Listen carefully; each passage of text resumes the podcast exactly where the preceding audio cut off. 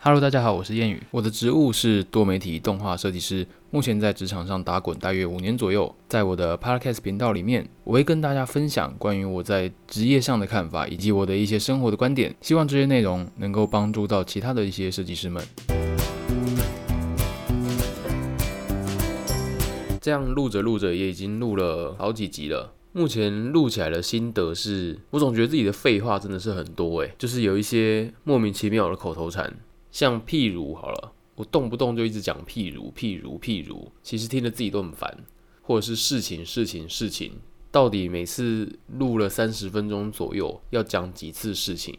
可是想想也没办法啊，因为这是自己多年养成的习惯，突然要我不讲譬如和事情，我会有点难去改变。所以现在在录 podcast 的时候，也不断在修正自己。应该说，最近在录 podcast 也是尽量在避免自己重复讲同样的名词和形容词。好了，那今天要来跟各位聊聊关于刚出社会二十八 K 的我是怎么样在社会上生存的。那讲社会好像有点好像有点严重了哈。我应该讲二十八 K 的我是怎么样享受生活、过生活的，这样听起来比较不会那么的凄凉啊。好了，我刚出社会的时候，我不晓得大家记不记得，我前几篇好像有提到，我第一个住宿的地点是一个会漏水的地方嘛？那那个不算，因为那个也才住两个月左右而已，然后我就搬离了。我要讲的是我接下来住一年左右的那个五平大的空间，其实二十八 K，我记得扣掉劳健保的话，实领大概是两万六千吧。那如果一个月的实收是两万六。能分配到房租上面的额度又更少了，所以我第一间的房租是七千五百元，两万六减掉七千五，总共剩下的一些生活啊、杂志、交通的费用是一万八千五百左右。那可想而知啊，一万八千五百，然后又要扣掉食物、交通和一些生活上必须的支出，这样想想，能够剩下差不多五千。就已经是很不错的事情了。现在想想是觉得不多啦，但是当时的我能存五千，觉得就已经是很开心的事情了。我觉得我蛮常乱花钱的地方都是在吃的部分，因为吃一定得吃嘛，那食物每天都要吃的，有时候嘴馋，早上买个早餐嘴馋嘛，然后会想要多点一个，可能多点一个小热狗吧，多点一个鸡块，那早餐就多花了一笔了。那午餐的话，同事也会揪团到便利商店买点东西。这时候，如果你在便利商店逛了一下，手痒哇，那不小心可能就买一包口香糖，当做下午提神用的东西了。那这个时候一笔支出就出来了。然后，如果你又买一杯咖啡，哇，那又多一笔消费。然后晚上回家了以后，因为工作很累嘛，工作累的时候，我们会把一些压力宣泄在不同的地方，其中一个就是吃上面。所以晚上的伙食费通常也不低。五平大的空间是什么样的概念？五平大的空间就是你一打开家门，在你眼前出现的不是一个客厅，在你眼前出现的会是衣柜、一张床、一个电脑桌，然后还有一些置物的柜子、一台洗衣机、一个晾衣服的杆子。好一点，墙壁上还有一台电视。这就是五平大空间的概念。所有的东西都塞在这五平大的空间里面。幸好学生的时候也是住在外面，所以对这样子的格局会觉得再熟悉不过。这样的空间会觉得说，哇，嗯，麻雀虽小，但是五脏俱全，该有的都有，不该有的还真的都没有。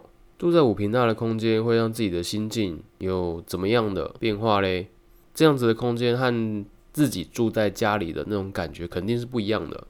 我自己家里面一打开来是一个客厅嘛，很大很大的客厅。客厅在过去是餐桌，跟现在这个样子就差很多。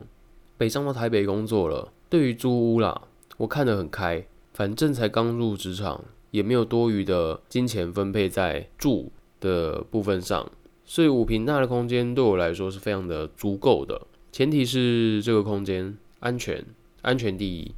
我的要求没有很高，安全第一就好了。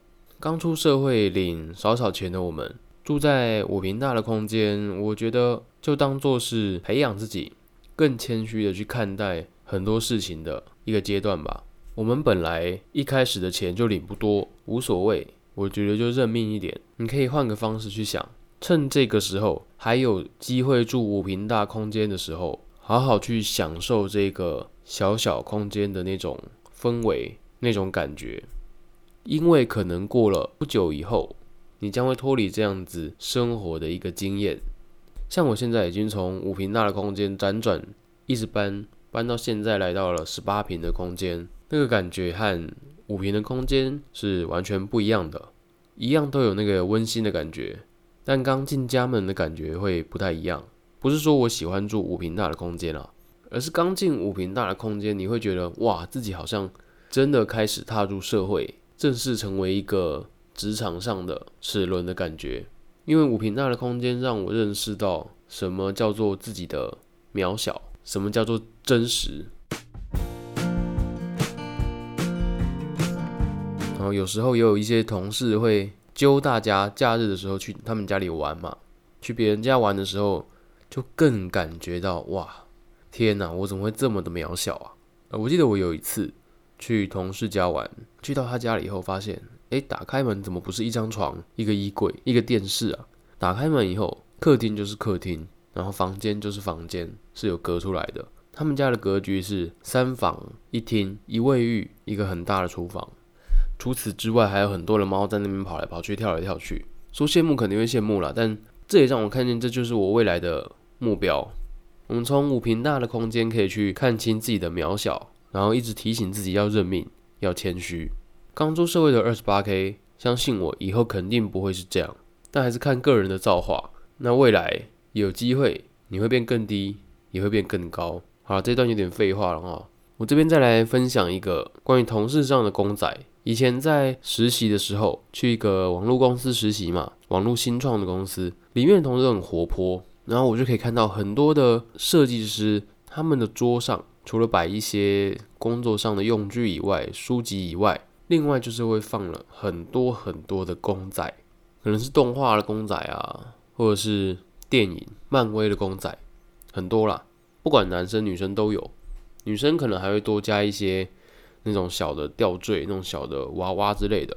那总之就是同事桌上都会摆很多的公仔。然后到了出社会以后，我的第一份工作同样也有很多同事会在桌上摆各种各样的公仔。我不知道大家怎么想的，但是我会蛮羡慕，羡慕他们可以把钱花在这些公仔上面，花在自己喜欢的事情上面，有多余的钱去做这件事情。所以。我当时也给自己一个小小的目标，我们要从一个小小的目标开始建立。刚出社会，不要给自己一个太大的目标，原因是因为如果那个目标还没达成的话，过了很久都还没达成的话，会有一个疲乏的感觉。所以，刚出社会只领二十八 K 的我，我是从一个比较小的目标开始建立，让我在这些小的目标的建立中，能够获得各种各种。阶段性任务达成的成就感。举例来说，当我发现自己的存款可能足够三个月左右不去工作还能生存的话，我可以拨一点点点的预算到我喜欢的事情上，例如买一个游戏当做犒赏自己，或者是我可以规划从一个月的收入里面固定拨个大概五趴左右放进自己的娱乐的户头，然后我可以设定。一些时机点，让我可以把这个户头里面的钱拿去购买我喜欢的东西。我们要从一个小的目标开始建立，这样你才不会落得大目标没有达成，然后你什么都还没拿到。很多乡民在网络上都会说，设计师在台湾基本上没有什么发展的空间。话虽如此，可是设计师其实还是可以过得不差的，只是看你要怎么样面对这些刚出社会的时候会遇到的现实的问题。空间小的问题，然后钱太少，不能去做各种自己想做的事情。好了，我们就是认命一点，谦虚一点。刚出社会的我们是这样子的渺小，渺小又如何呢？这个只是一时的，要知道了，未来会怎么样还不一定。可能你会崩盘，我会轰轰烈烈的飙高，或者我们的结果是颠倒的。生活、职场、工作是比气场的，我们可以去羡慕别人，但是不要去嫉妒。总有一天，你可以获得你想要的生活。记得，不要让自己成为算命口中那个没有未来的设计师。没有未来是他说的，创造的人是你。好了，那今天的分享就到这里，那我们下次再见喽，拜拜。